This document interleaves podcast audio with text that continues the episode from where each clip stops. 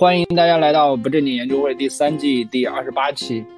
呃，我是今天的主持人俊总。呃，我们今天呢是想聊一下关于你的退路的问题。就我们如果混得不好的话，你真的可以回到老家吗？当前的这个大形势确实很操蛋。之前开的私董会啊，或者说什么也看到了很多人，还是钱没那么好赚了。但是呢，花销其实还是很大。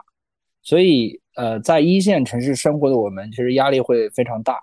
那如果说当你觉着在一线城市混得不好的情况下，你会选择怎么做？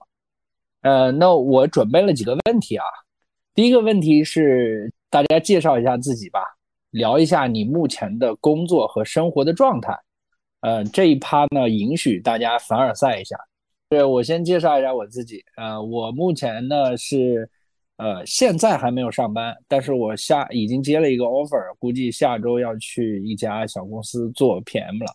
原来的两份工作经历都是在大厂，现在在上海，我感觉我属于前段时间说我属于躺赢的状态，反正没老婆没孩子也没买房，银行里还有钱，那我。继续就这么混着，我感觉也能活下去，呃，活个十年应该差不多。那在这种状态下，我其实觉着我不会回到老家，或者是说，如果回到老家的话，我就直接养老了，就每天我妈做好饭，我起叫我起来吃饭，然后完了就继续接着睡觉，估计是这种状态了。所以，嗯，我现在是说我有。回老家的可能，但是呢，就目前的情况又觉着还没必要，还能在一线城市混着啊。以上，好，那温迪，啊，这就我了。对对对对对，我觉得你对大小公司的定义，那个你现在去的也不是小公司吧？据上次我对你的了解，不是多大算？我其实也一直你你看你你的大都是什么腾讯啊、华为啊，这叫大。然后那个比他小的都叫小公司。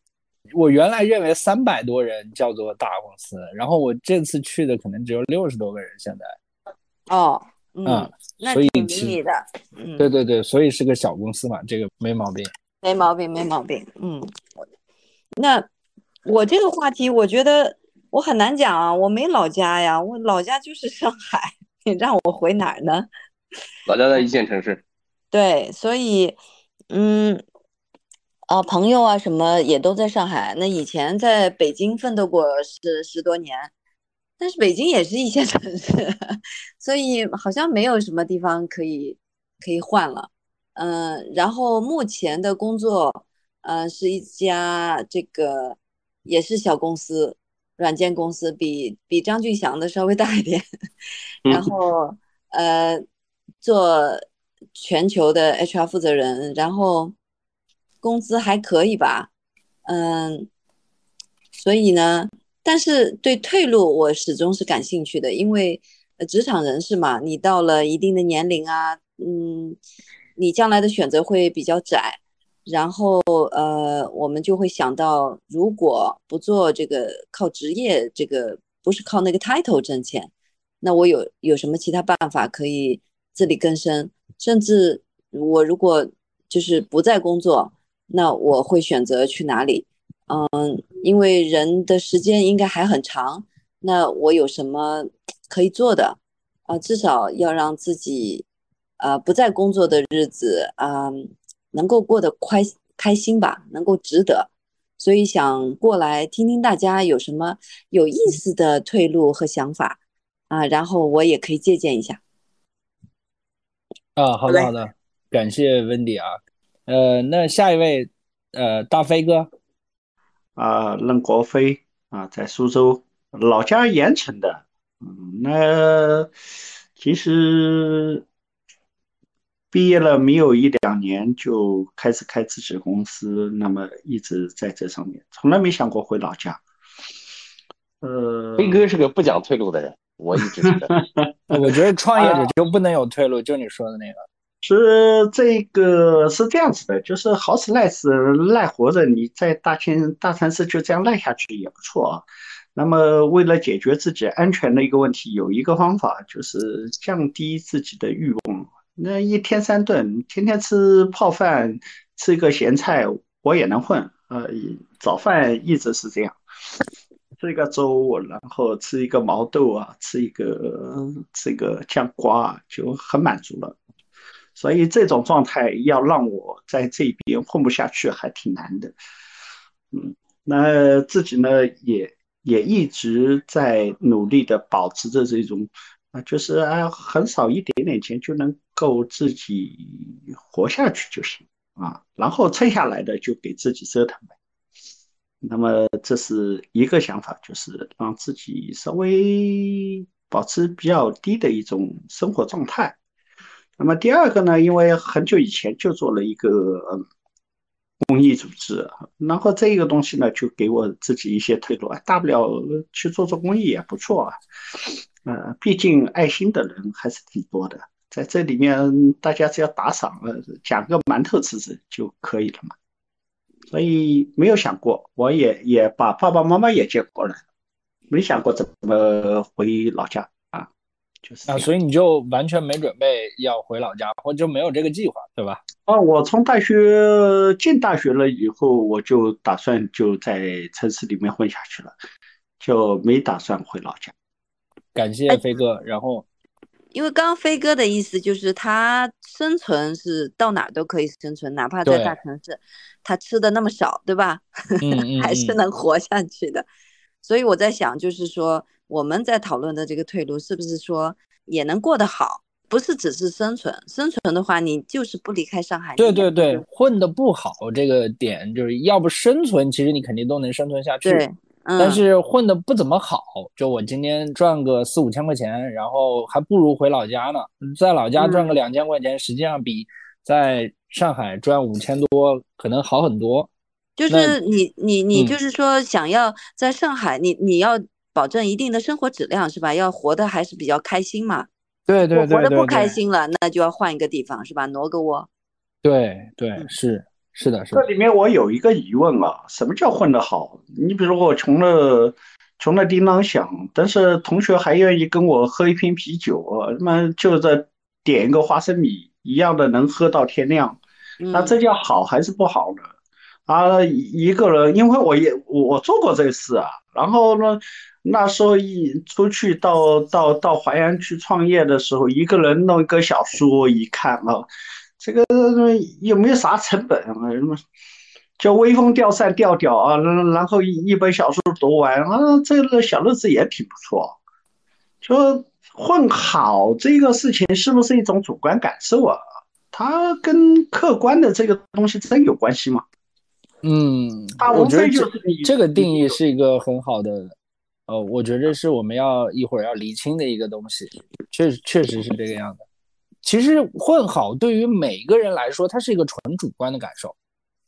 是的，我是这样理解的，纯主观的。有朋友有酒啊，有你自己感兴趣的点，有你觉得哦这个有留下来的理由，那这个其实你要混差也很难呀。嗯，是的，是的。哎，那我们听听郭帅怎么说。Hello，大家好，我是郭帅不帅，然后我是做。中末期新能源行业行业的创业者啊，现在嗯，关于回老家这个事情，这个话题呢，其实嗯，每年都能听到，嗯，每年都能听到不同的说法。我我自己是理解为这是一个可能是寻找心理层面的一种呃安全感或者说确定性，就是说啊，在不济的情况下，我也有一个地方可以低成本的我生存的地方可以去生活。呃，那个地方也能也有满足我最低社交需求的这个小圈子，有认识的朋友和人，呃，我我可不会担心饿死啊。从不管从社会存在上，还是从这个肉体存在上，啊，我都不会被抹消掉，我还是一个完整的体系。嗯，我觉得他可能在心理层面给我们比较强的支撑。从我自己的角度呢，我觉得，嗯，不管是现实还是心理上，可能人确实都需要这种支持，我也需要。嗯但是我自己呢，可能现在是选选了一条那个反向的路啊，可能这个现在这个环境下，嗯，整个大环境嗯也更紧张，压力也更大啊。我跑出来创业了，这是一个可能比较神经病的行为。嗯，回老家这个事情呢，目前确实没有没有考虑过这些事情，因为现在没有选项，嗯，唯一的选项就是把现在公司做好这一件事情，不然没有办法 跟那个给合伙人交代。嗯，但是呢，如果我想将来有一天，呃，年龄大一点，六七十岁，回老家，每年花一半的时间或者三个月以上的时间，真的待在老家的话，我觉得可能也是一件挺快乐的事情。以上。嗯嗯嗯，呃，作为一个创业者，确实还想着回老家，你你，我觉得你还是好好好好努力赚钱吧。对对对对，嗯。好，那感谢郭帅。呃，那下一位李琦，到我了，到我了啊！我是李琦，是一个全职的小红书小红书博主。为什么说我觉得我比较有资格说这个话题呢？是我是已经践行完了这个过程了。我二零二二年是在上海，二二年二二年这不不签到了吗？回青岛以后就，其实我我一一直没上班工作，就一直一个人一就是开始做小红书嘛。然后渐渐的，这小就靠小红书这个手艺吧，自己做也做了点儿，做点小业务，做点咨询什么的，反正也也自己养活着，在青岛也一个人挺舒服的。嗯，如果说有好机会，那么再回去；没有好机会，在青岛待着其实也不错，青岛也也不热，最近刚热起来，而且在这边节奏也也比较慢，其实挺享受的。这边如果说对世俗没有什么太大的欲望。是一个不错的精神港湾，给大家种草一下。没事儿回老家待一段时间，其实挺不错的。当自己真的取得不了突破，或者是呃某一段时间感觉前途无望的时候，在老家其实你能获得一个新的观察，就是你在外面没有没有那么大的压力，人真正放松的时候才能发挥自己的潜力。这也是为什么我回老家没有压力的时候，我能把小红书做好，而在上海的时候，我是没有没有心思做这个小红书的。另外一个，我分享一段话啊，我觉得这个可能对大家都很有启示，就是“母弱出商贾，富强做侍郎，望族留原籍，家贫走他乡。”这个“母母弱出商贾”，其实它这个“母”是指父母，父母弱，往往就是做生意；然后父母强，往往去为官。如果自己的家族比较旺，就在原籍待着。如果家族势力比较弱，往往是去他乡去创业，去另立门户。这个是中国古代流传的一个比较比较广的话吧。反正是我觉着，特别是那些身在异乡的人，为什么现在异乡？是因为在家里可能没有太大的这个，就家族的庇佑，你没有太在当地。其实小城市其实对这个人际关系、家族势力要求其实挺旺，呃。特特别特别的强，你在家里，如果是家里有做官的，或者是开厂的，或者是家里比较有钱，往往下一代也混的比较不错。但如果家里没有什么势力的人，父母觉得自己没有本事，觉着孩子出去闯一闯得了。这也是为什么很多就是家庭家庭一般的人，或者是家族嗯，就是不是很兴旺的人，这个就比较容易出去，而且父母对孩子这个出去闯这个事儿吧，也不是很限制。啊，我就分享这些吧。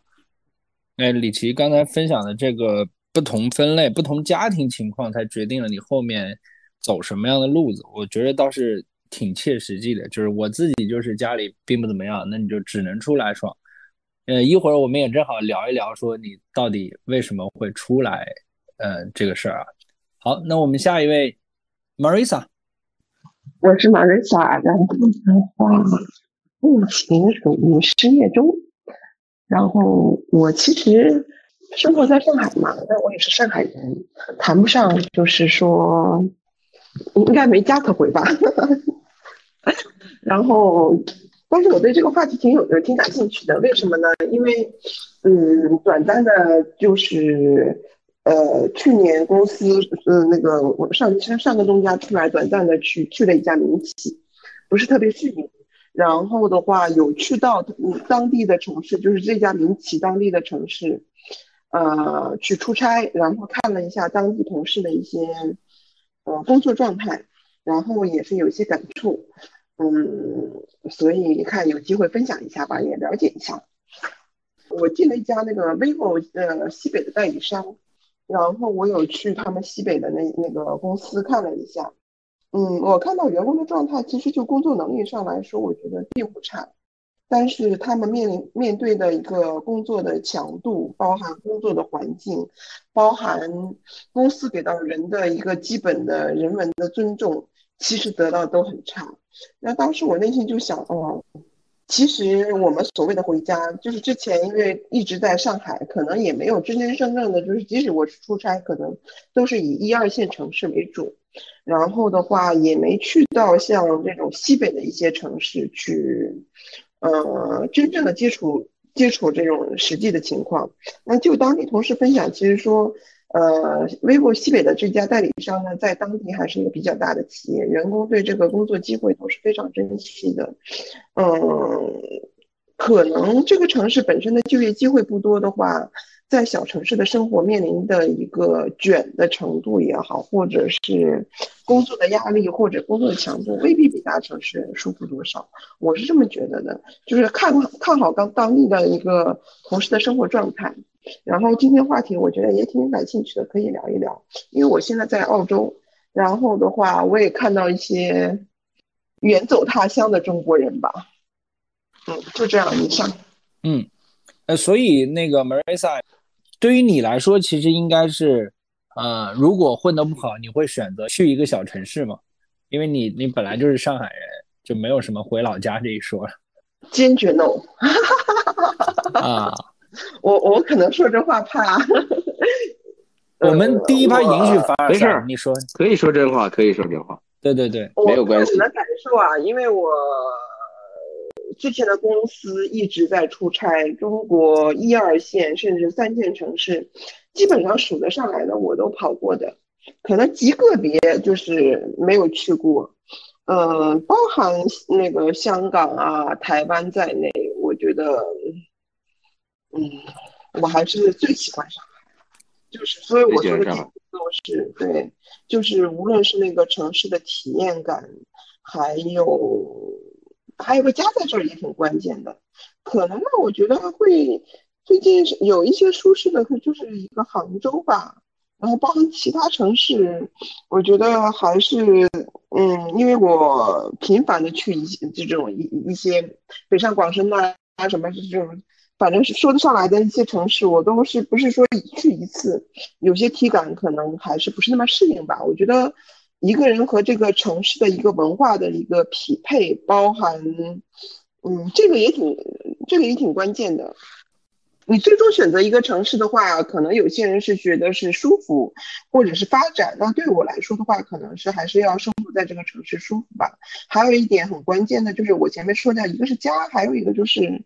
我所有的朋友，我的闺蜜都在上海，这个也挺重要的。就是你所有的这些关系都在上海，所以说也是你离不开的一个原因。嗯，是的。好的，好的。嗯，感谢 Marissa。那我们下一位，刘佳志，豹子哥。好，啊，大家好，我我豹子啊，有好长一段时间也没来跟大家唠了，今天看到了，想跟大家来来简单聊一聊。其实对于回家这个事儿。怎么说呢？就是应该正常情况下都不太会回去，就是短时间内，比如说我丢了工作，然后回家调整一下，这应该可能还可以的。然后现在看起来，我也经常的跟家里在在有些联系啊，就我我我有个弟弟也在老家。其实二三线城市的机会啊啊，没有说一二线城市多的，就是像现在这种这种环境下边。呃，二二三线城市或者三四线城市，再往下一点的城市，受的冲击远远比一二线城市要更大的多。就是你如果真的是回家找工作的话，说在大城市混不下去了，再回去找的话，其实更难的。在我看来，其实是更难的啊。然后，如果是出，比如说出现了极端的情况下，回家避避难，这也有可能的啊。比如说，真的像像俄乌战争这种出现了这种情况啊。避避难，但是总归我觉得还是还是会回来的，回到大城市的。就是这个是这个是对，比如说要要要要真的是要回去的这种这种情况下啊，对于工作嘛，其实公司我是出行嘛，就是做那个网约车这块儿，我们各个公司都在收缩，我们也是最近在裁员，上边上一个月也是也裁了一波嘛，六月份嘛，也走了一批，就暂时还算稳定嘛。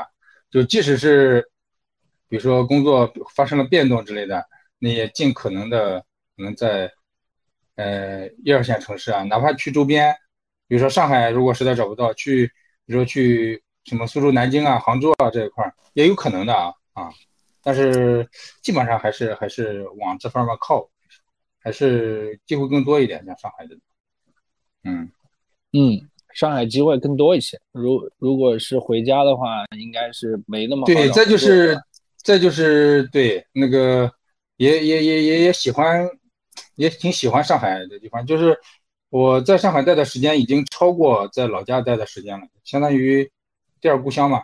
也有很多的这种这种关系啊、朋友啊啊，逐渐的有这种这种网络这种在。对，你看你们都在这里，对吧？马瑞萨虽然人在澳洲。对吧？你你也在呀，对吧？其实你不是也喊了很久说要回去回去的，就是有时候光嘴上喊，你说光光回去的那个很难的，身体很诚实的，对吧？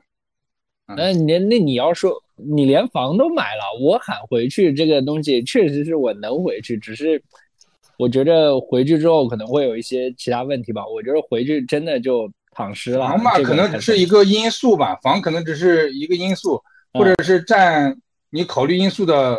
相对来说大的一块儿，但是不是不是这个这个你的决定的必须的因素啊？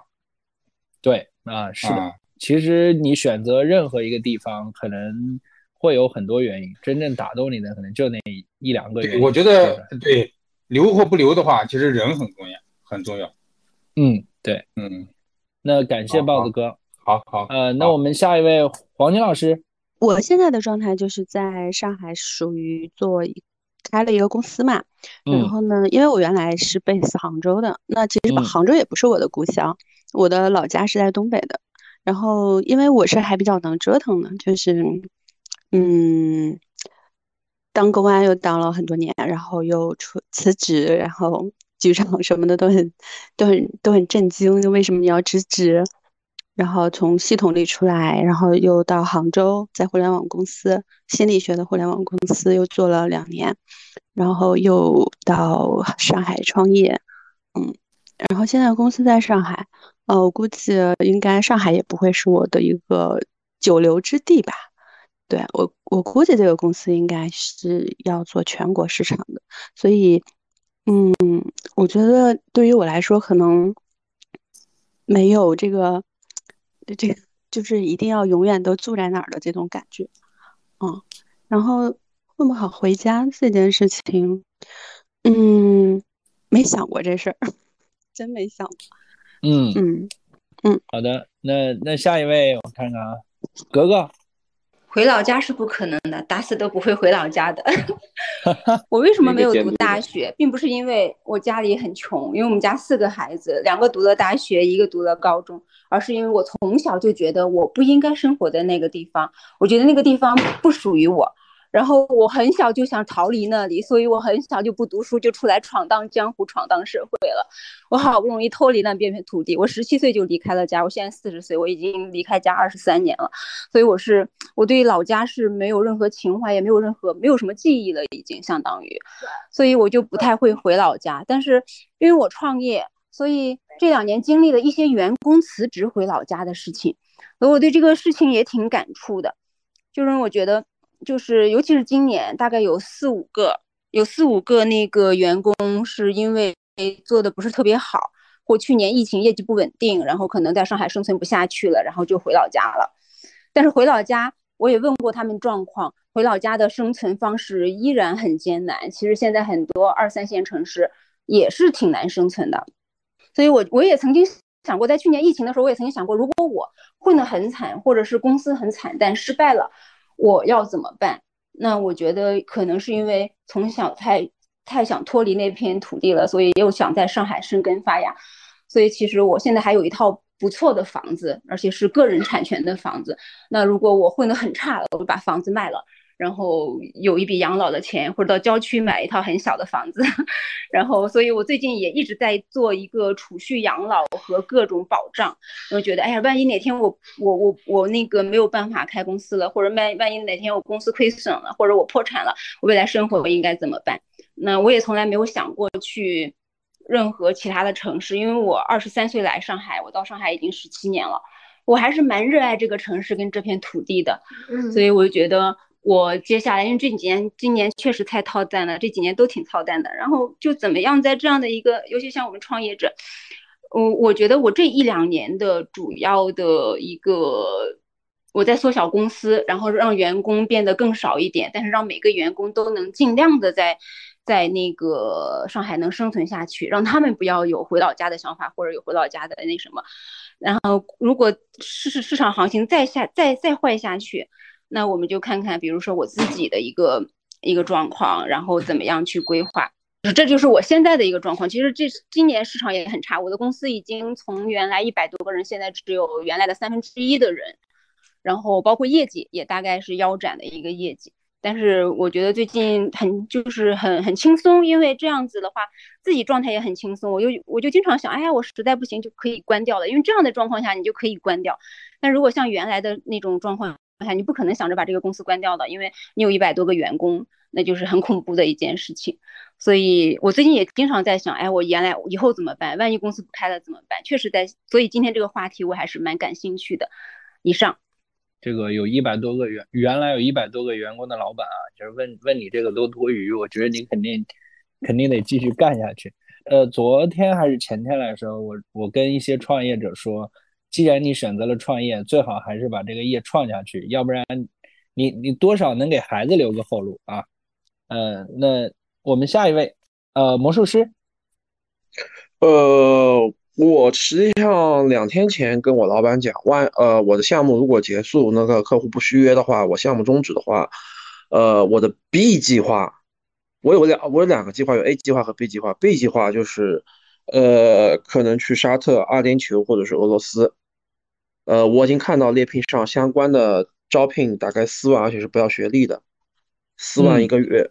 然后而且我也给他解释这几个国家为什么接下来发展比较好，以及包括。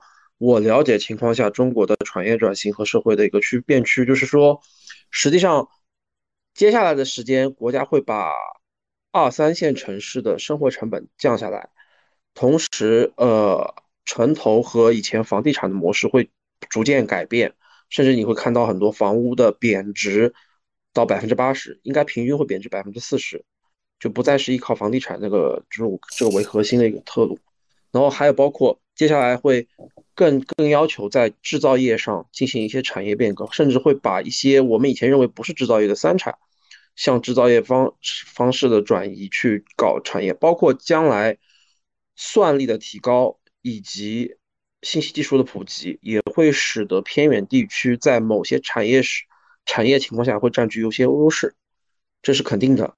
所以我跟我老板说，我的如果项目结束后的 B 计划，我就是去。卡塔尔、阿联酋和阿罗俄罗斯这种，我也我也做铺垫，也做相关了解。因为接下来的话，这几个国家的呃基础建设发展是大量需要中国人的。其实中国已经有很多相关机构在已经铺垫了。呃，你在猎聘网上可以搜到他的招聘是每月四每月四万人民币左右，而且他有比较好的福利待遇，而且不要求学历。但是你肯定要是去吃苦的，并且你在那边地方人生地不熟的。他肯定是我了解的情况下是属于，比如说华为啊这种企业，他一个人带带很多中国人，然后在那边跟当地人接触，去做一些基础建设和相关的产业的东西。这也是中国“一带一路”比较重要的一个一个布局。这是我做的一个 B 计，呃，结项目结束后如果不续约的话，B 计划是这个。我是属于比较早几年前就会认识到现在可能会有这种局面的一个人。现在这种经济形势的人，因为我其实很早就已经觉察出这个消费形势已经不不消费的模式、经济的模式不会再按老的走，而且国家其实已经早就在动动手了，但那时候也不好讲。所以今天我在那个八百群和自己群里都讲了相关的一些信息，看看他们怎么发酵吧。我个人是非常看好中国前景的，为什么？因为根据告诉我这些理论和道理的人，他们推算。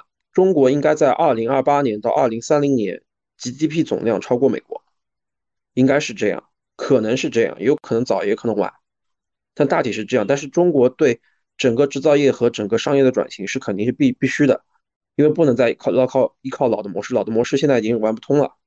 而且接下来，比如说明年，明年二零二四年美国大选是比较魔幻的一年，你们会看到很多魔幻的东西。我现在已经看到了，就说你们看到得到老师现在开始有些批评美国的东西，实际上是看到美国很多信号后，把车速提高了一点造成的。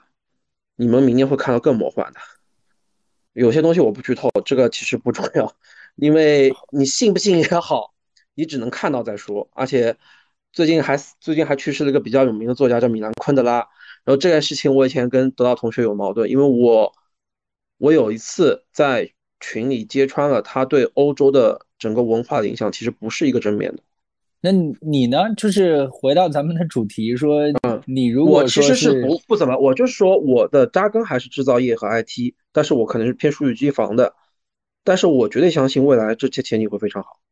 重要的是你能生存下去，也就是说你完全不会选择说，你完全不担心自己说混不好这个事儿，是吧？对，而且因为我生存能力很强，而且我其实我我很少的钱就能活。啊，我很少钱就能活。我是一个，就是说从出来工作以来，就是我很少的工资，很少的生活成本，我就可以活在大城市活，在各种各样活。甚至作为一个上海人，在一些偏远的地方活，这个其实跟我接触人都是知道的。我其实不怕的。然后我其实最主要觉得有很多思想性的价值、精神性价值，朋友啊、人际关系啊，你怎么带领团队啊？怎么样建立好的一些东西，这更重要。而且我觉得，只有这些东西发挥价值以后，到一定时间，你才能挣更多的钱。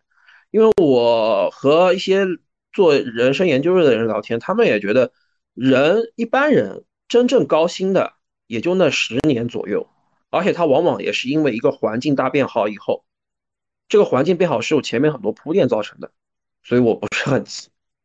好的，好的啊，其实一个新的视角就直接否定了我们的这个话题，就是他没有混混的不好的这种担忧。好，徐掌柜刚才举手了，你可以嗯说一下。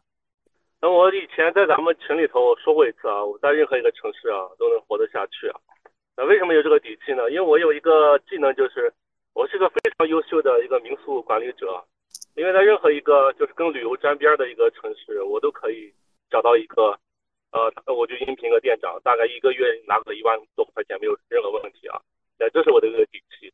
那我为什么说，哎不回去呢？对吧？因为我每次照镜子的时候啊，我都觉得我这么帅啊，我这么高，我这么有活力，我为什么要在一个小城市、小镇里面待呢？对吧？我肯定不是池中之物，对吧？啊，这就是为什么我呃，我现在已经到深圳了啊。到深，但是我在深圳边上啊，我们我在深圳边上有一个呃房子，就是呃在惠州和深圳交界这个地方。那在边上住，但是我也是想着就是几年之内啊，呃在深圳能够立足下来。哎，现在在这边奋斗。那我还有一个点就是，那我在这边也开车嘛，开车的时候有时候也遇到一些违章啊。他这边在深圳这边，如果你外地车在这边开的话，违章他是先警告你两次。啊，第三次如果你还违章的话，他就要罚你的钱，扣你的分。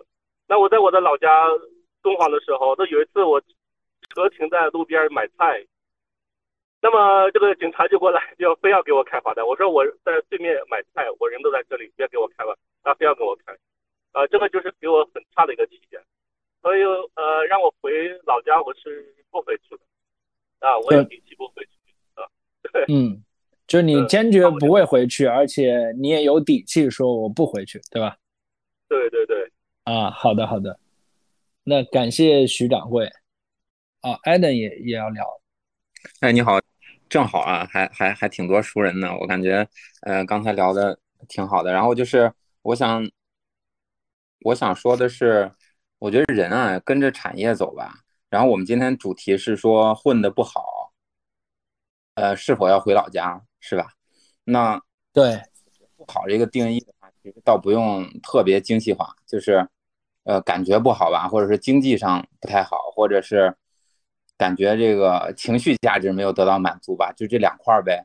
那我觉得经济上的话，那肯定是人跟着产业走。如果只是从啊我们说从经济的角度来讲的话，那我觉得那肯定不能回老家啊，对吧？以我的理解呢，就是现在经济也不好啊，人口形势也挺严峻的。但是正常的话，在这种情况下，一般的话还是大城市的经济圈会经济相对会更好。呃，因为越是在这种情况下的话，更要在这个局部形成更大的规模的这个聚集效应，然后降低交易成本，然后同时激发创新。那日本跟韩国都是这样，包括我们现在看到东京的这个城市圈的这个发展，也也能感受得到。当然，另一块的话，这只是经济这一块。如果说我们只算经济账的话，我觉得，嗯，各个阶段的人吧，可能都不太推荐去回老家，就是还是在一线城市嘛，机会更多。当然，从另外一方面的话，如果说我们说追求呃情绪价值，比如说，那我在一线城市，我就是呃单身，我可能。呃，相对比较孤独，我我需要家人的照顾，然后我我对这个经济的要求也不是很高。那我觉得在这种情况下的话，可能回老家可能会成为一部分人的呃更优的选择，因为那我可能更这个时候我更在意情绪价值的话，可能这是一个更好的选择吧。但是我觉得大部分情况下应该还是会留在一线城市吧。嗯，以上。嗯，好的好的，感谢艾登同学。好，那我那我们聊一聊第二轮的一个我我准备好的问题啊，我是想说，咱们回到初心去聊一聊，当时呃你为什么会选择来一线城市发展，而没有说回老家呢？这个东西我可以先呃聊聊我的，因为我当时从大学毕业之后直接去了北京，是因为其实我家里根本就安排不下工作，我是没有任何机会的，呃，我家在那个。四五线城市也并不是怎么样，然后我妈我爸，呃，都是普通的职工吧，根本给我安排不了工作，那我没得选择，所以只能说自己出来闯一闯，正好应了，呃，刚才李琦同学说的“家贫走他乡” 这种感觉，但是真正出来了之后，就一直到现在再也没有回去过，不知道有没有其他其他同学是一个什么样的状态，我们可以聊一聊。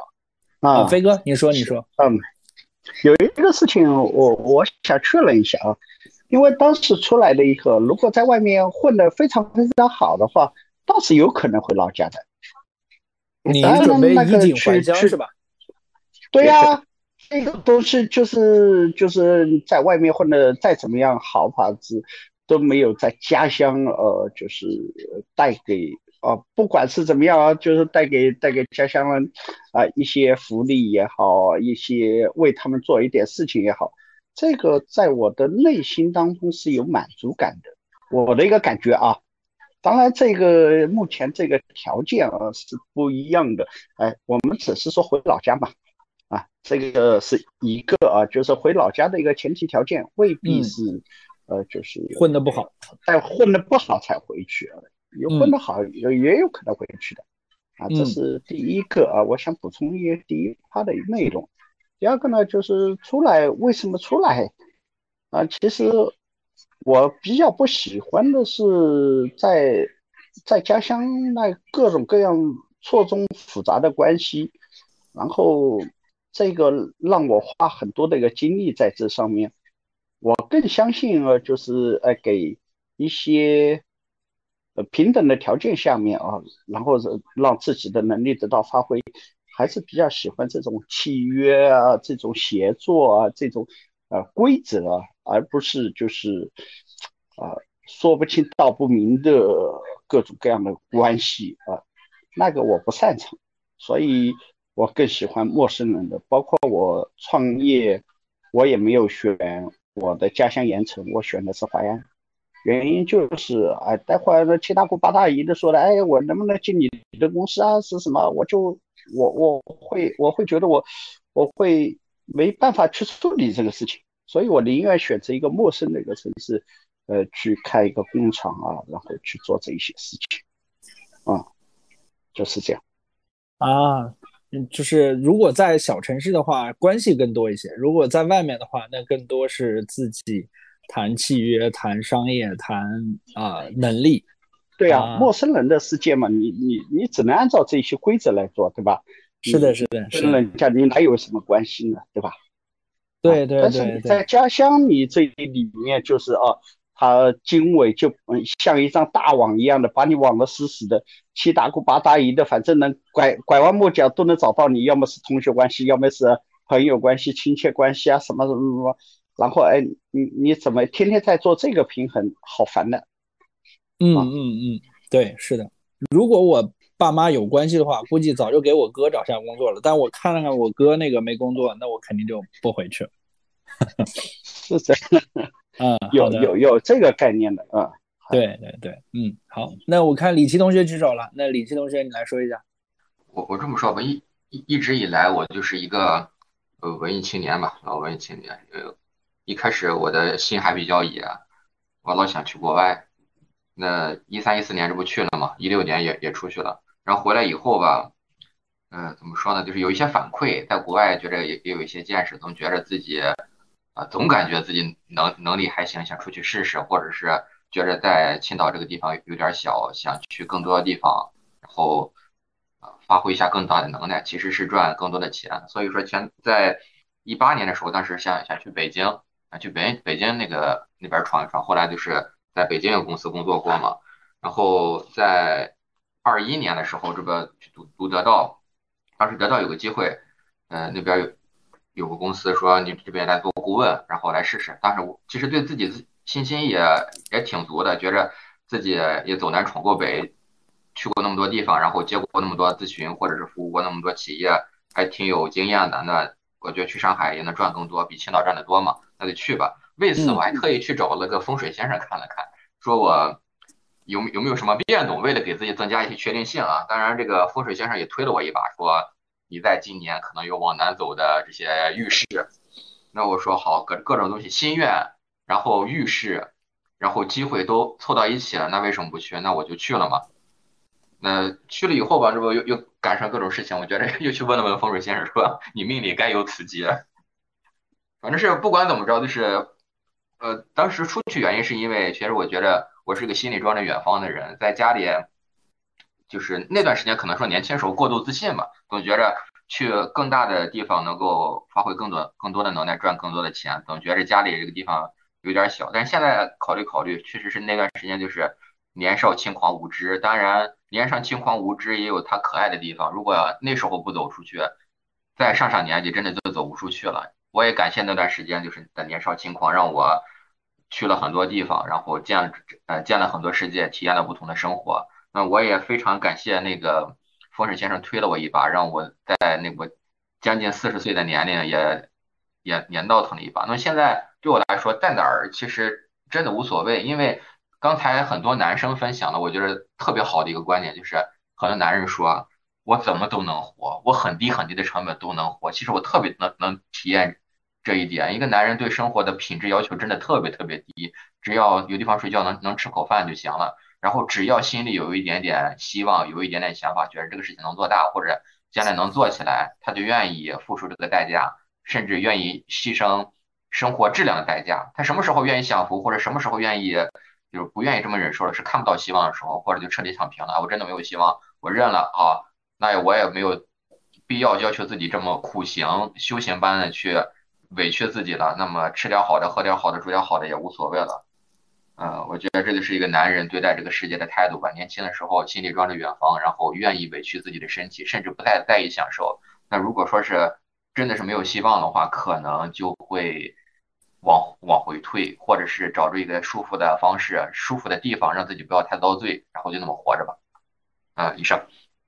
嗯，好的。哎，其实那个李琦同学聊到说，男人的那个生活水准比较低，而且确确实实刚开始的时候会在呃大城市里面，呃混到一定程度的时候，觉得自己如果不行了，可能会选择离开。这也是之前有人聊到说，整个上海啊或者这种一线城市里面女生剩下的会比较多的一些原因，就是说男的混到一定程度会选择走。而女生呢，不论什么情况，他们可能会选择留下。不知道，就是我们的有这么一个心态，有这么一个心态，就是男生在那个临界点，觉得，哎，我真的我在大城市我已经绝望了。那这个时候临界点就是什么？我已经吃了这么多年年苦了，我要好好享受一下。所以说，我要带着大城市的赚的钱、赚的经验，去小城市碾压碾压一下，让我爽一下，这是很多男人有的有的心理。而女生说，那我在这大城市这么舒服，我就这么舒服的待下去吧。如果去去一个小城市，可能这里的观念、这里的人会对我更加的什么不友善，这里的环境让我让我更加不舒服。在大城市更加宽容、更加舒服，那我就在大城市待下去。这是在那个临界点的时候，男女的一个重要的区别。嗯，对，是的，呃，可能会有啊。那我们听听女同学的一些意见吧。刚才肖静同学举手了，要不肖静同学你说一下？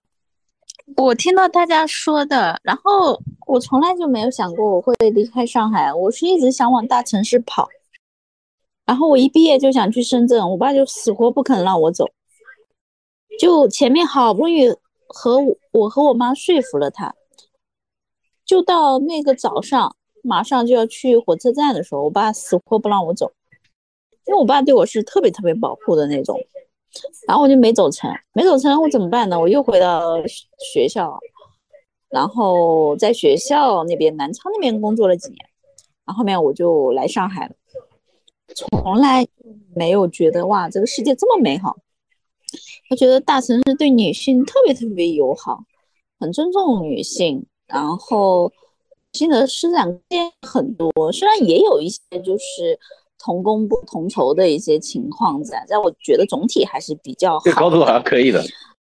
大城市它是很尊重女性的，女性的机会是很多的，甚至我觉得这十几年的成长，如果不是上海，我是绝对绝对做不到的。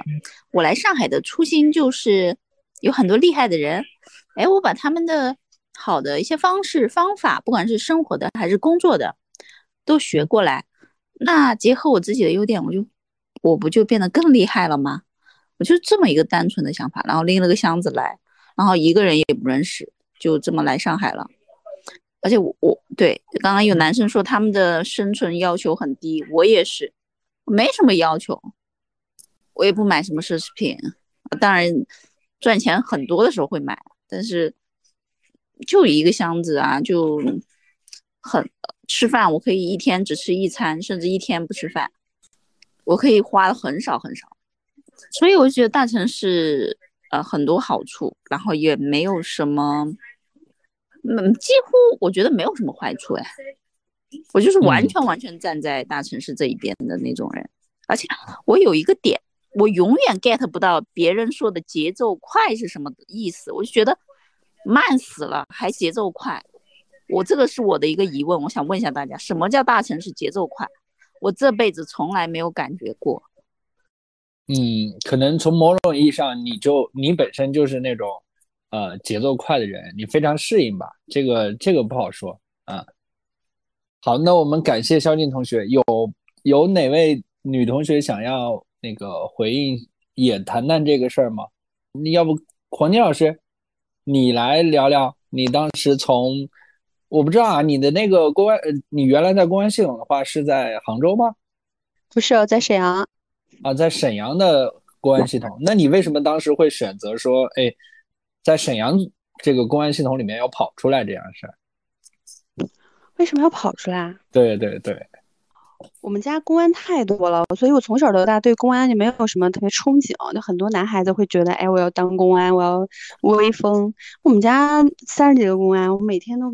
面对着各种各样的警种，我小时候就在法医办公室长大的，所以就这些东西对我完来说完全没有办法让我的神经兴奋起来。对，然后我又办了十年的命案，然后手里过的案子都是死死去死真死去活来的那种。对，但是对我也是有冲击的，就会觉得人性还是有一点让人。怎么说呢？就是很难接受，因为那些命案都太过于冲击了。然后其实家属应该也是有创伤的，在这个方面。所以当时就因为我我是心理学的本科和硕士，所以我当时就想，能不能用我学的心理学来去让这个世界可以变得更好一点。对我，我其实想法就是，我觉得我又单纯又复杂。单纯就是我从来没有想过，就是哎，我要拿着这个铁饭碗，我就要吃一辈子。我觉得当时进公安系统也就是一个很巧合的事情，就是因为我们毕业了都考公务员嘛，然后我就考了公务员，考了公务员，然后就你就考上了，然后你就不好意思不去，然后你就必须得去，去了之后你就还离不开了，然后就各种你会升职嘛，那你升职就更不好意思走了，因为你全家都盯着你，你还敢你还敢辞职？对，所以就我觉得这是一个这是一个可能我必然要经过的一个经历过的一一段职业生涯吧。对，但这个职业生涯也给了我很多，嗯，跟很多成长。对，能看到人性最最黑暗的那个部分，对，所以才会有这样的一个发心嘛。那其实我离职的时候也会也会有点焦虑，就是哎，我以后到这个商业系统，我能不能活得很好？因为原来是公务系统嘛，公务系统的思路、思维方式和商业是完全不一样的。公公 就是公务系统想的都是我这事儿能不办就不办，能稳当点儿就。能不干能不搞事情就不要搞事情，嗯，商业是完全就是必须要搞事情，必须得实现目标，必须要节奏快，必须要激进，对。但是这个就完全不一样，所以也适应了挺长一段时间的。适应之后，因为我我我原来领导，我其实我比较幸运的是，我领导对我都挺好的，我领导还给了我一个月假让我去适应，不行再回去，嗯，然后我也对，就是就是觉得还行，那就。在这个商业系统里就留下来了，然后留下来之后，就是因为可能我本来是很想在那个原来的那个互联网公司把它做很好，然后就使浑身解数来去没有任何保留的去做去做这个互联网运营这件事情，就运营心理咨询师这件事情。嗯，但是后来还是觉得可能。离这个我要的目标可能还会有点有点远，或者是说那个出发点就越来越偏，越来越偏，然后可能就不是不太是我要的了，然后我就辞职了，我就又辞职了。对，又辞职的时候，就是我从来没想过我会什么回老家，或者是我要往后走，就我我想的是，我怎么才能让他。往我那个 方向走，就我我辞职就是为了要得到这个，要实现这个目标啊。那我怎么才能用我的资源、用我的心力、用我的能力去实现这个目标？对，所以回老家这件事情，以及比如说我要单独，我其实有很多选项嘛，我也可以给我朋友打工啊，我也可以给我做一个自由职业的心理咨询师呀，然后等等选项还蛮多的，可以更轻松。但是我的想法是，我要怎么去？实现我那个目标呢？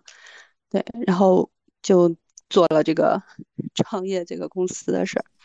对，然后创业还遇到了疫情，还遇到了上海的疫情。对，然后公司也是就停了几停了几个月吧。然后后来又重新开始，重新开始又觉得哎，这个还蛮顺利的，就我觉得算是幸运吧。嗯，所以我觉得我有一个点可能就是从来没想过往后走的事儿。对我没有给自己想什么后路，可能我爸我妈给我的安全感比较多吧。就他俩也不，他俩也，我觉得我还是挺感谢他俩的。就是他俩会从来不会说你不能干什么，他们说你想好了你就去呗。嗯，对，我觉得这这父母，我这父母还可以。我现在是想想，他们觉得哎不错。对他俩也不会说，就每天要给我打电话，你你在干嘛？他们从来不干这种事情。嗯，他们就发个微信干嘛，然后回一下，他就再也不理你了。嗯，就是一个非特别独立的父母。啊，你说起这个，想起我，我跟我妈说，妈要不我回家吧，就是我回家就养老吧。然后我妈说回来干啥？你回来干啥？然后你回来就你你能待下去吗？你就天天吃了睡，睡了吃吗？我说好吧，你说的对，然后我就没有没有回去了。对，我觉得不，我觉得我有时候想，不是我不想不想家乡，因为家乡可能，嗯，山好水好，吃的也舒服，然后就很多闺蜜也在家乡嘛。但是可能我并没有说一定我很眷恋那里，可能就是我爸妈给我的这个安全感是还比较足的，就是让你去你去玩玩去，他们也不催生。啊，那这还挺好的。对，我就我我妈会催结婚这事儿。就是他们也问过，但我他基本上我的回复都是你没有什么 王位需要继承就算了吧，这事儿，对，就好的不重要，嗯。然后我我刚才听到的是一个一路向前，就是往前奔的一个状态，所以当时会选择，呃，目前来说其实会认为说回老家是一个往后退的一个情况，然后你感觉前面还是要往前走，对吧？我觉得是要往前走，但是我也不是很激进，就是我还是很保守的。比如说我们现在在也在选址，然后但是我有几个址，我是觉得。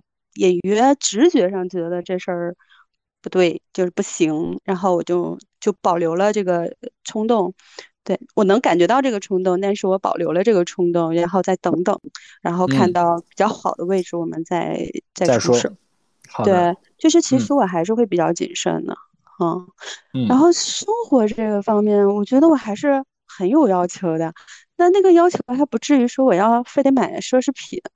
但是我还是觉得，还是就是还是要吃好住好玩好。哎，那所以你后来那个爱马仕的包买了吗？我们插个。没，我每天给我，我每天给公司员工的动力都是，快点干活啊，给我买个爱马仕吧。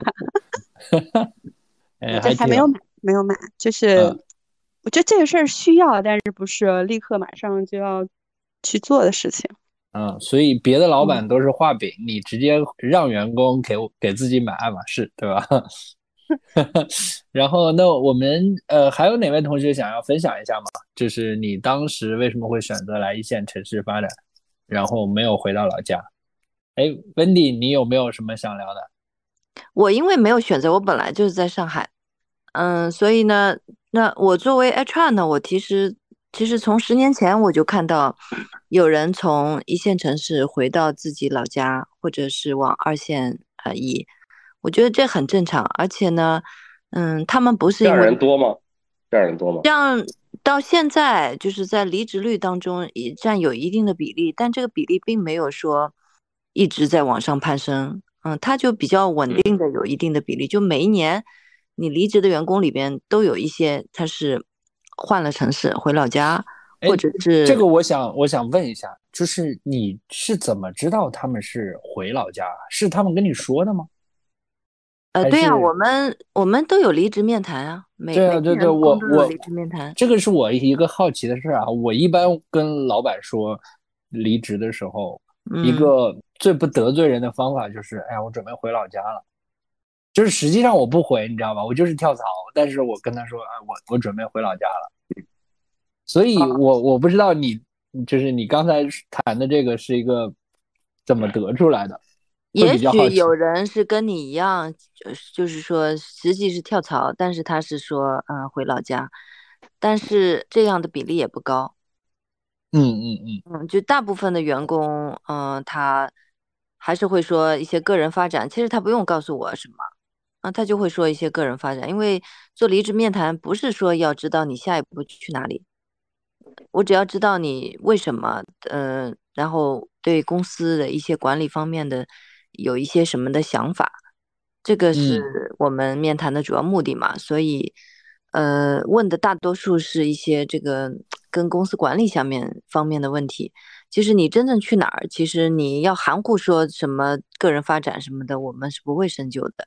那么就是在这几个选项当中呢，有很多人是会直说他是回老家，有些呢并不是说回他自己的老家，而是说去了另外一个城市。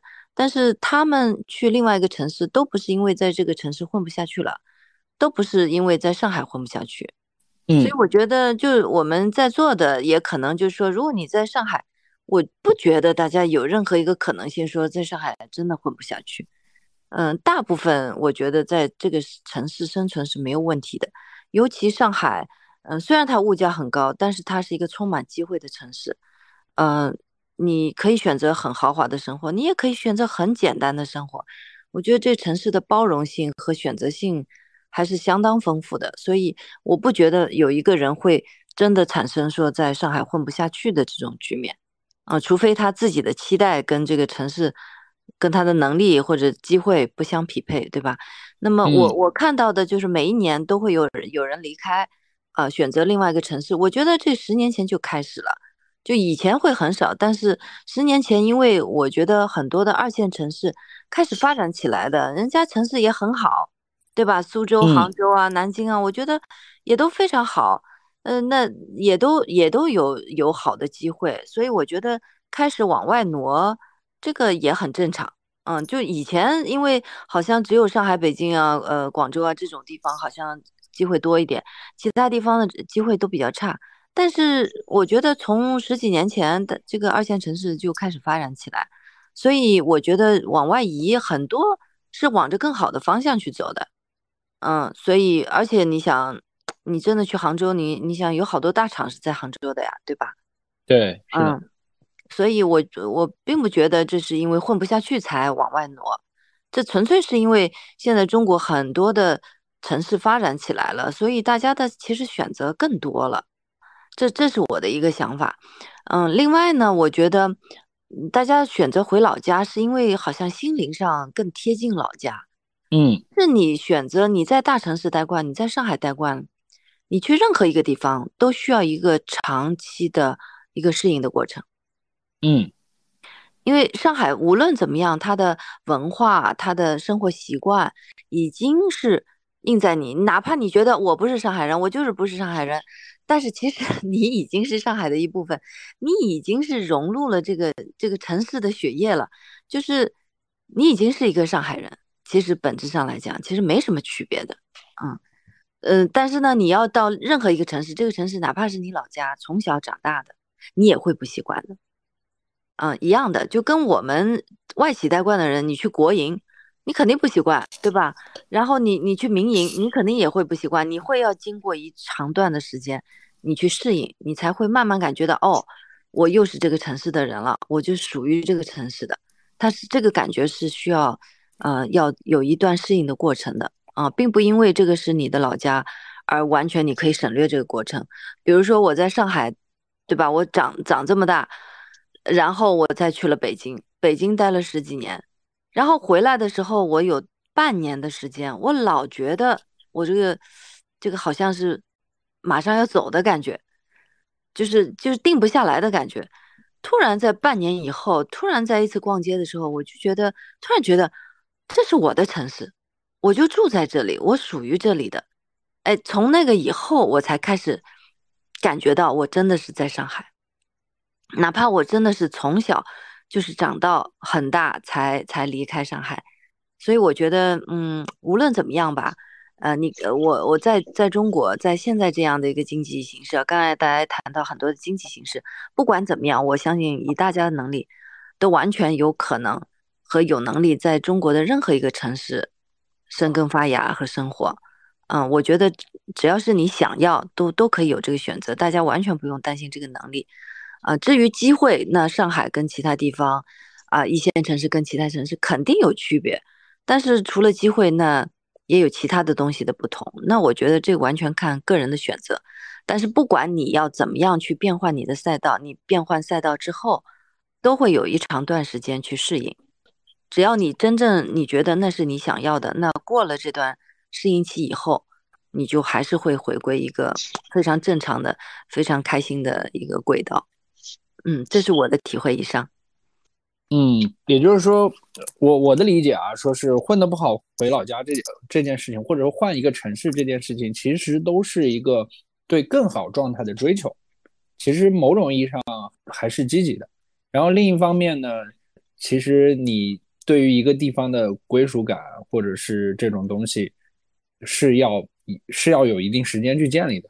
对，嗯，就大家不要小瞧，就是你待在上海，你觉得哎，我不是上海人，我只是在这里工作。其实你待在这里的每一天，都会在往你的血液里注入这个上海的这个因素。就当你走到任何一个地方，其实你都跟其他地方的人是不一样的，就是因为带了很多上海的元素。嗯，这是可能你自己没感觉到，但是是肯定有的。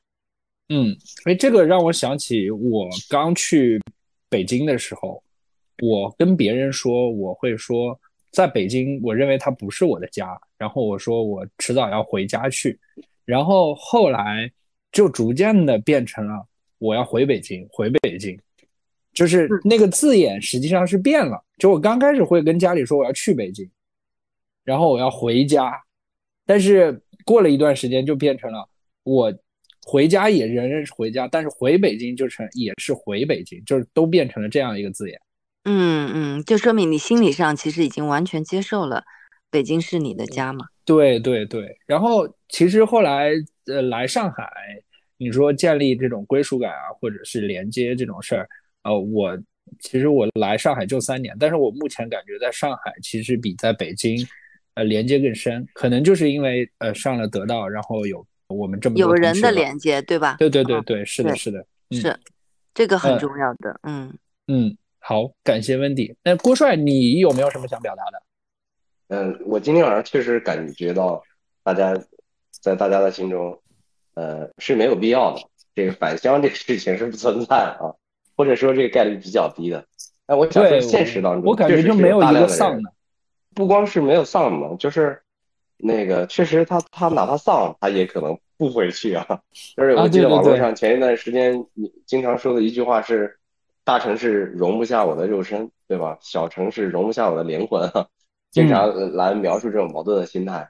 但我想说的是，数据端的一些东西，现实当中啊，其实每年有许许多多的人在一线城市，甚至是二线城市，他是呃，他就不再待下去了，他是会离开的。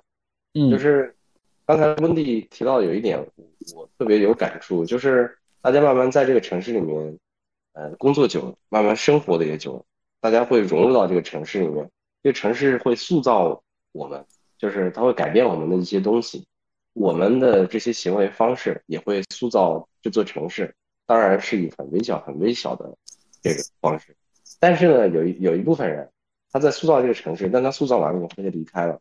我举个例子啊，我知道有很很多的农民工，大家知道不知道？做这个城市里面特种工程的那种超高层建筑，呃，桥梁、隧道，很多的农民工，因为他是，比如像中建下面的体系的，他们从全国各个地方来，他们大概在这个工程两到三年的时间呢，一直住在这个项目部里，基本上就是长期的这样一个状态，高强度工作的状态，呃，他一直到完工。结束，他可能都没有机会去东方明珠去看一下，没有到黄浦江畔去看一下，他他不知道那个他为这个城市到底做了什么。其实他可能做了许许多多的东西。然后这个这个农民工呢，他可能很快的就一个城市就一个城市的换，他也老了，基本上到了五十五六岁左右，他也干不动了，嗯，基本上他就会返乡。呃，返乡的人里面又要分两拨人群。一波人群呢是那个，呃，会回到农村，他会花钱把自己的老宅院修一下。还有一波人呢，更多的一部分一波人呢，他是会到那个县城或者县城郊边上，然后呃买一套房子，然后在那儿生活。所以我觉得从长期看来，农村里面的人可能是除了呃江浙啊，除了长三角的农村啊，去这个杭州、苏州那个。嘉兴南通这一片的，呃，还有那个广东，嗯，大湾区那一片那一片的，全中国其他地方的农村的人口应该是永久性的减少，这个而且，嗯，不仅是现在，将来也会持续三十年左右。还有一个从那个，嗯，大面上讲，我们这个大城市的人口一定会持续性的增长的，这是一个确定性的。上海和周边的几个城市，加南通、嘉兴、苏州。呃，紧密相连的几个城市，大概目前是不到六千八百万的，在未来三十年它会形成一个类似于像东京和周边的大阪啊相似的结构，叫大都市圈，就是一种高密度的大都市圈结构。最近有几个新闻，大家不知道注意到没有？这个苏州的呃十一号地铁和上海的十一号地铁这个直连，然后苏州马上有一条地铁和无锡的一条地铁线留了一个口，也要直连起来。无锡规划了一条地铁线和常州的一条地铁线，也要直连起来啊。还有嘉兴的一条地铁线规划到上海，这个青浦的一条线，到到水乡客厅的一条线，呃，也要通车啊。所以未来的城市可能越来越大。有几个要素，我觉得对于年轻人来说有是有致命吸引力的。第一要素其实就是人，呃，人是社会性的动物，然后年轻人喜欢找相似的同类的人。大城市里面，大都市圈最不缺这样的人，因为年轻人机会多，所以年轻人就多。第二个是钱多，真的就是钱多。一线城市对于财富的吸引能力是很恐怖的。到现在，从建国到现在，上海一直是转转移支出的，其他都是转出的，就是把收入税收转移到其他地方的城市，因为它的收入比较高。嗯，像西藏、内蒙、新疆都是接受到这些这个接受转移支付的这这些省份，所以呃，这个一线城市的造富能力，不光上海、北京。深圳、广州是一样的情况，那将来可能又又会多其他的，嗯，同时变大的不光一线城市，二线城市也在变大，因为我们中国的国土面积比较大，所以未来的大城市会有很多很多，嗯，包括我们国内的很多的城市，可能一百万以上人口的城市比比皆是啊，几百万人口的司空见惯，呃，如果放在呃欧洲任何一个国家，可能都是。我们的一个二线城市，甚至是一个三线城市，可能都是一个，我放在欧洲做同比量比较的，都是一个大城市。大城市对于年轻人的吸引，是全世界范围内一个嗯同频的、不可逆的一个现象和过程。所以又有钱又有人，然后又有各种最先进的技术与信息流，各种各样的设施设备。特别是对于年轻人来说，有兑现自己想法的空间和可能性；对于创业人来说，有可以去创业的要素。这种致命的吸引力在未来会持续。所以，我相信可能，呃，随着环境经济情况的好转，可能未来越来越多的人，不光灵魂他会寄托在大城市，肉身也越来越能寄托在大城市。但这这个确实是不是绝对的，仍然有一小部分人在离开。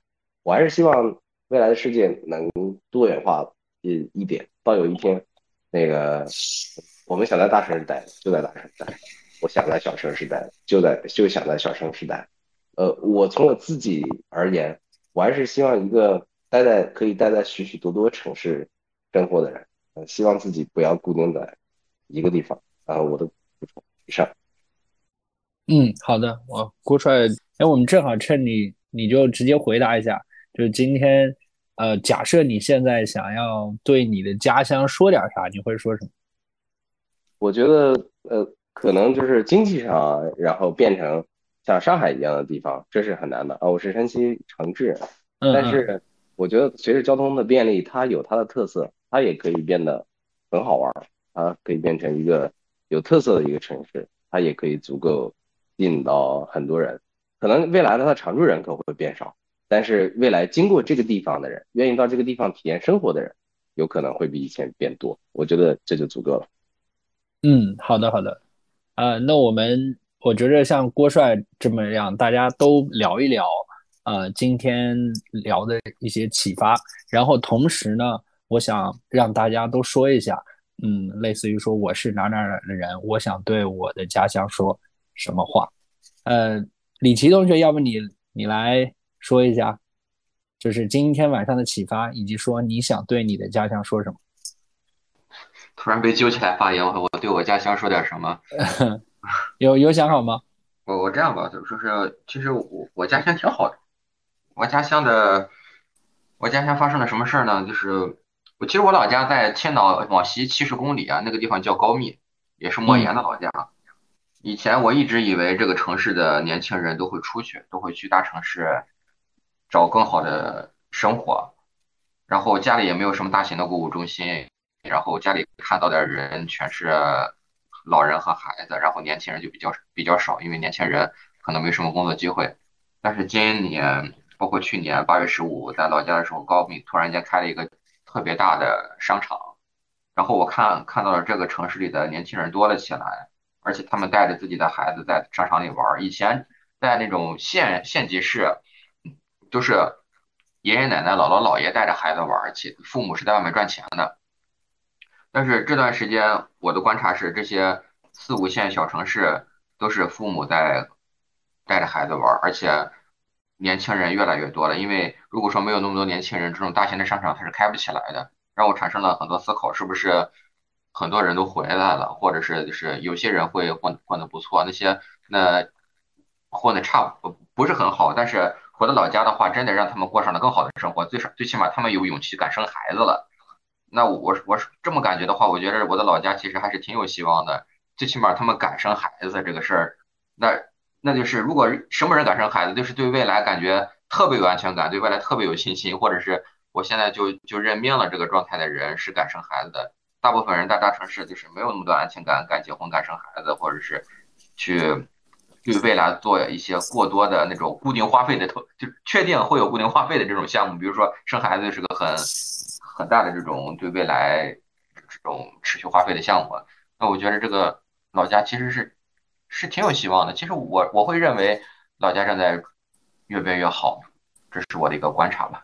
嗯，好的啊，希望自己的老家越变越好，然后觉着老家能生孩子是吧？回去敢生孩子，敢生孩子这个事儿，我是很敬佩的事儿。对对对对对，是的，现在国家大旋律啊。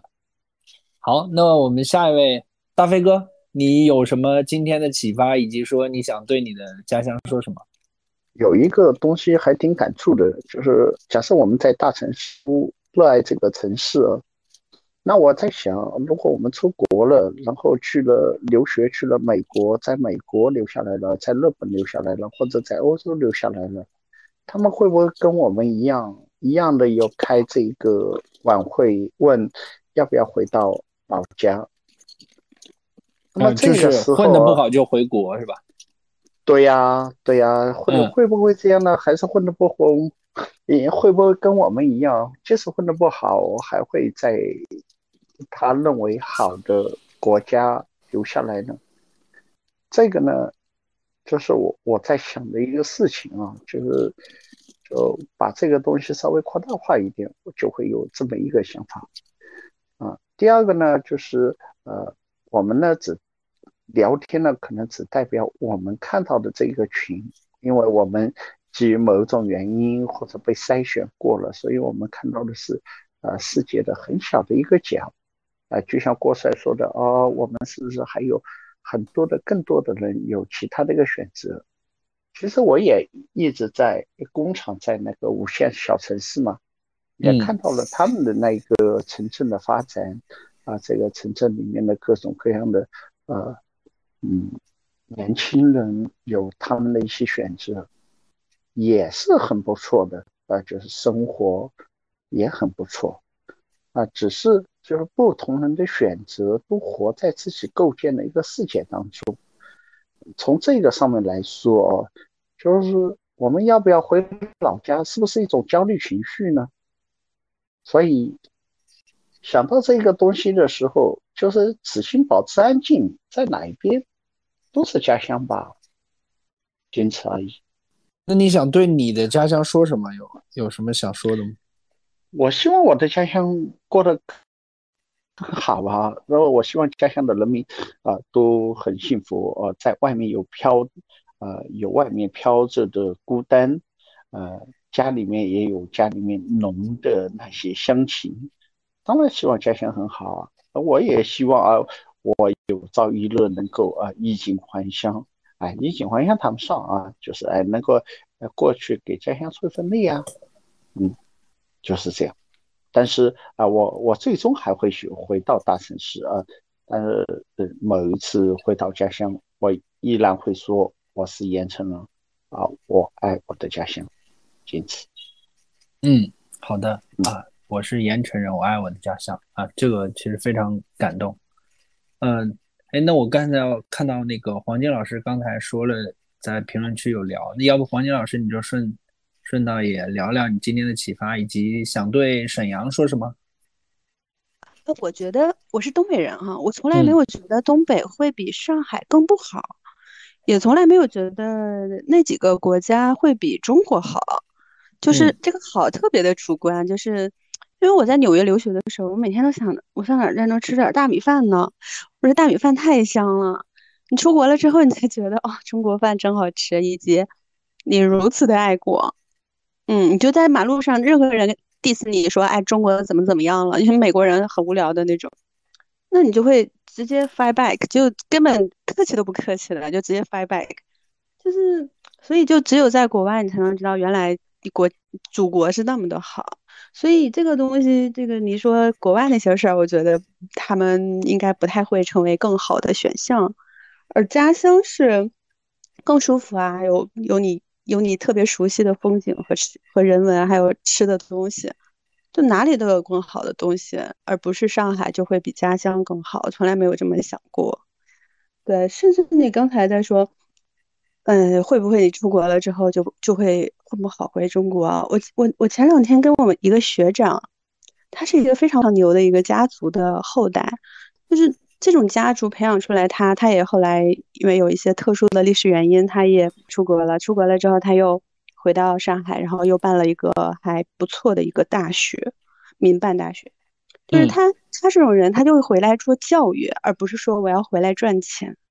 赚钱这件事情就就很就很 normal 一件事，就是哎呀，这这种东西就我觉得很正常。对，就真的能回来，他还要办教育这件事情，而且他。也组织了就很多宋庆龄基金会的很多的这种有钱的大佬，然后一起跟他去把这个教育办起来。我觉得这个是他功德无量的一件事情。所以，就是如果说什么好和不好，或者是钱多钱少这件事情，就我觉得有时候可能会，嗯，误解了我们的人生。我们的人生不应该是围着这几件事儿去去搞的。我我是这样想的。嗯。就是人生这个这么美好的东西，就是你享受就好了呀。嗯，对，所以说家乡会怎么样？我这个家乡，如果呀，这个东西就是穷则兼穷则独善其身，然后负责兼济天下嘛。到时候真的做的很好的话，嗯，该给钱给钱嘛，该给资源给资源嘛，对吧？该干什么干什么。我觉得这也是顺其自然的事儿。而不是说需要标榜画饼啊之类的，嗯嗯，好的，感谢黄金老师啊。他那个校名，麦田问校名叫什么？叫思博，上海思博职业技术学院。对，所以你你就知道，其实看那个学长的时候，你就你就发现，这种家族他就不会培养出来，就是我就是很平庸的人，就是我觉得还是，当然这个。也跟他个人的经历是有关系的，但是我觉得我们可以去有更好的，或者说，哎，我们可以 focus 在一些比较比较特别的一些点上。我理解的是说，啊，混的好与不好，其实并不只是钱的问题，而是你的感觉的问题，就是，甚至说是你做的这些事业有没有意义的问题。你觉得在哪个地方做的更有意义，那你就会去哪个地方做。嗯。哎，Wendy，你要不也来聊一下？嗯，再说一下你你今天的收获，以及说你想对上海说什么？我对上海啊，那那是又是我的故乡，又又是我一直在这里的地方。虽然中间我离开过十多年，但是我还是很喜欢它。但是，呃，我想说的是，其实，嗯，最近几年，尤其是疫情当中吧。嗯，因为不能出国，以前呢老觉得好像是国外的很多城市很好，很好看。嗯，其实现在发现国内其实很多城市都很漂亮，嗯，建设的很好。就是当你去旅游的时候，你会发现，其实你真的自由行的话，其实是很方便的。无论酒店也有非常漂亮的酒店，嗯，甚至在有一些景色，我觉得当地也。也建得非常漂亮啊，一些栈道啊，所以我觉得整体来讲，我觉得中国要比以前我认为的要美丽多了。所以我其实觉得，不光是对上海哈，我是对上海其实也很漂亮。其实上海在很多的地方的建设，嗯，让你感觉到真的是，就是你不用花钱，一分钱都不用花，但是你走在这个城市，你会会感觉到呃，非常的。狭义一点都不输于国外的那些大城市。那么现在国内的很多上海周边呢，包括以前我觉得还是比较远的地方，哎，现在都是建得非常好。所以我觉得我们的中国是很美丽的。所以无论你待在哪个城市，你都会发现很美丽的地方，很好的地方。所以呃，我希望，嗯，是大家既不是说永远都待在上海。也不是说我将来要到什么地方，就是人生吧。除了工作，还有很大一部分，那我们可以多看一些我们喜欢的城市，可以在各各种各样的城市里边发现你喜欢的地方，嗯，找到能够打动你心的那那些那个 moments。其他没有了，谢谢。好的，感谢 Wendy，然后也能感觉出对上海确实是喜啊，确实这个城市也确实有它值得被爱的地方。那下一位肖静，我看你举手了，那你直接说呗。第一，我今天最大的收获是刚刚听到有个同学说，人生你这辈子最赚钱的，无非就是那么十年，所以我就突然一下好焦虑啊！我说我养老金还没存呢。我要多多存点钱，啊，就就就突然激发了我的一个焦虑。然后我还是更想表白我的家乡。我在上海，我很习惯上海，但是我不回去的原因并不是我不爱我的家乡，相反我很爱他，但是我又很心痛，因为他是一个嗯非常辉煌灿烂和写在历史书上，和你去翻一下他的记录，你都会震惊，怎么会有？这么厉害的地方的城市，但是他现在没落到没有人认识他。十几年前我来上海，每次我说我是江西吉安人，江西已经被黑的够惨了，对吧？嗯，呃，彩礼高啊，什么人穷啊，什么还江西经济贷了，已经被黑的更更惨了。然后我十几年前是什么情况？没有人知道什么是江西，他会说，我我说我是江西吉安，他说哦，陕西啊，我说不是。他说：“哦，你北方人啊？”我说：“哦，不，我不是北方，我南方人。就是江西就是北方。”我说：“不是的，江西是南方。”然后还有人说：“嗯，哦，你们那里白茶不错。”我说：“那是安吉，我们是吉安，吉安不是安吉。”后面每次自我介绍，我都会说：“大家好，我是江西吉安人。呃，吉安可能大家不清楚，不是安吉。啊，我们有井冈山，井冈山就是吉安的。然后说：哦，你井冈山的，哦哦哦，老区的，老区的。”然后，呃，古代的时候，就是我们的那个，我读一下这些话给大家听一下哈。呃，我们吉安是包揽了整个封建时代最多的进士，就光我们那里吉安就考了近三千个进士。就是三千个进士什么概念呢？就是三千进士冠华夏，文章结义堆花香，什么意思？就是我们那里一个小城市，呃的进士就比所有的全国累积起来的人还要多，所以我们那边的男孩子特别会读书，特别厉害。呃，然后呃有很多故事，就是一门九进士，就他一家人就考了九个进士。还有父子探包揽了探状元和探花，那那时候的状元是全国只有一个嘛，而且是四年只有一一届嘛，对吧？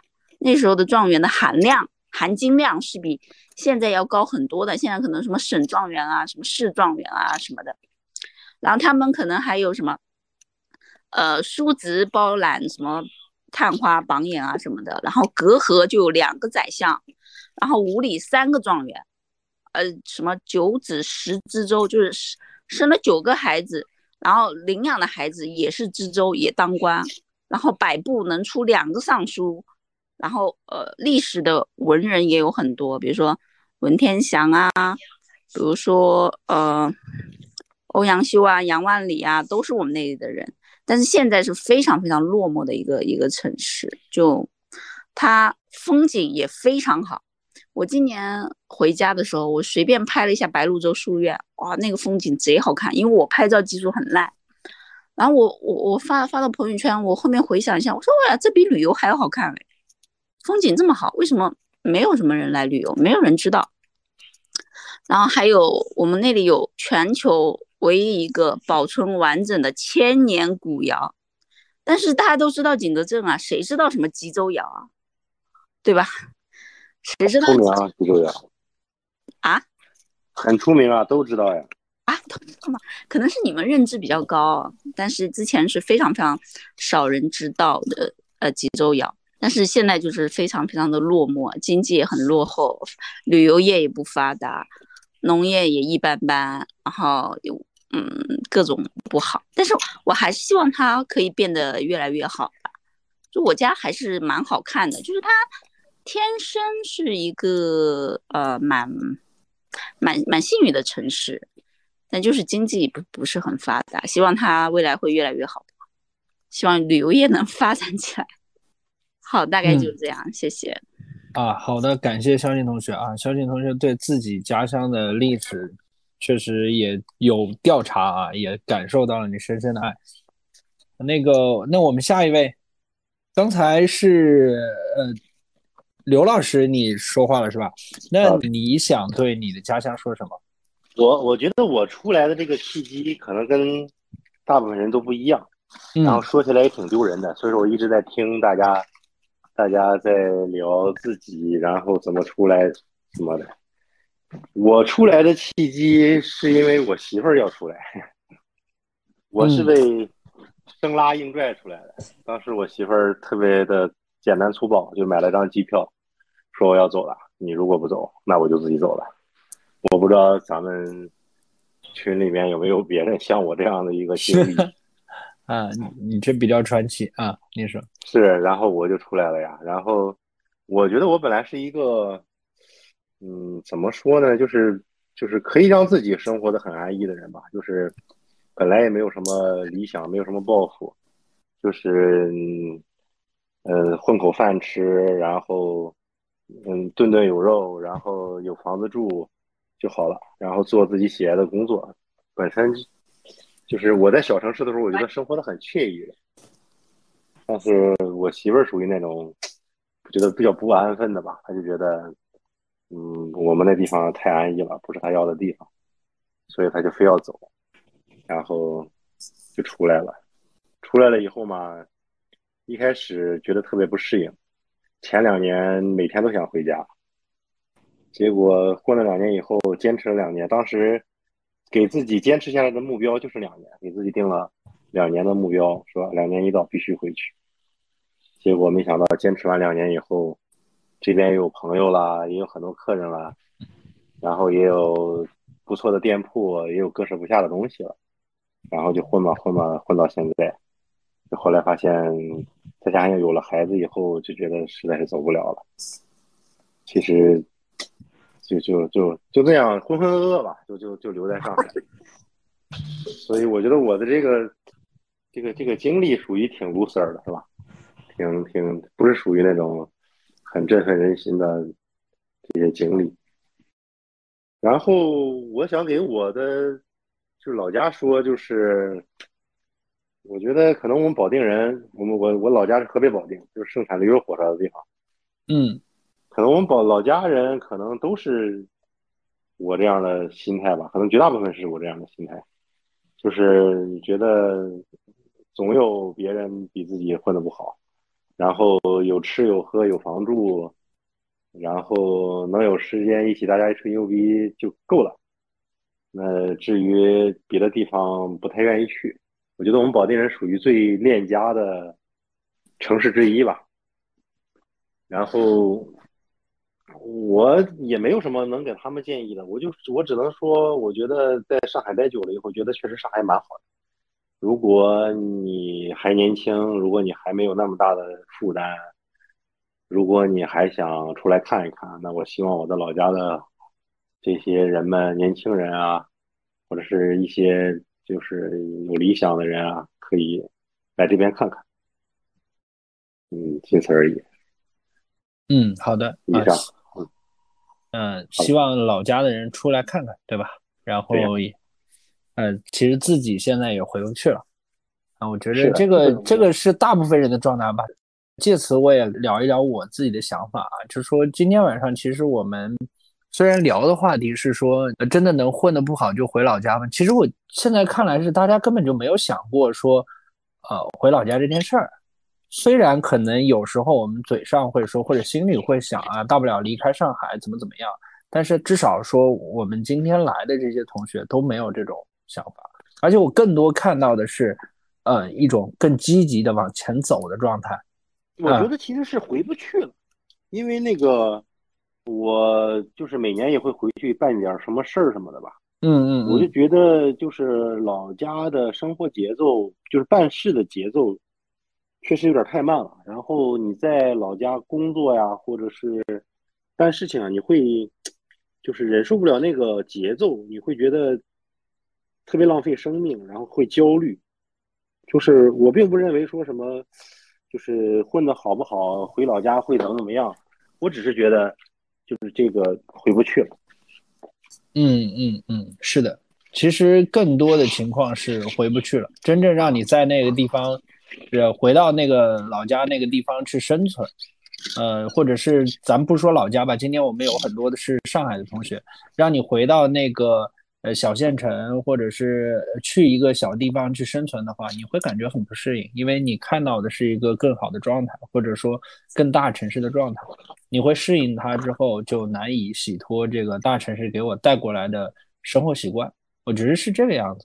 所以，其实我最后呢，就想对大家说，那不论是怎么样，其实呃，后路这个东西，呃，在我们眼里应该是不存在的。就每个人都是在不断的向前走着，然后至于说。呃，可能有一个备选呢，是另一个方向，但它并不称之为后路。我们每一个人心中那个呃，给自己啊说的那些东西，都只是一个就是继续往前走的一个动力吧。嗯，呃，那非常感谢大家。我觉得今天晚上呢，我们这个话题怎么说？我们从这个看起来有点儿呃，像是给一些年轻人或者是现在大城市的一些奋斗者。呃，聊的话题，结果呢，聊着聊着，感觉每一个人都是非常非常正能量的啊，在前进，在这个城市里生活着，我感到了很大的治愈感吧。然后也感谢大家今天能腾出时间来在这儿聊天。然后我们不正经研究会第三季第二十八期就到此结束了，希望大家能有所收获啊，也希望听到这期播客的朋友能够。啊，点赞、评论、转发，然后订阅我们的播客啊。那我们就今天就到这儿了，大家晚安，啊，周末愉快，拜拜，拜拜，拜拜，拜拜。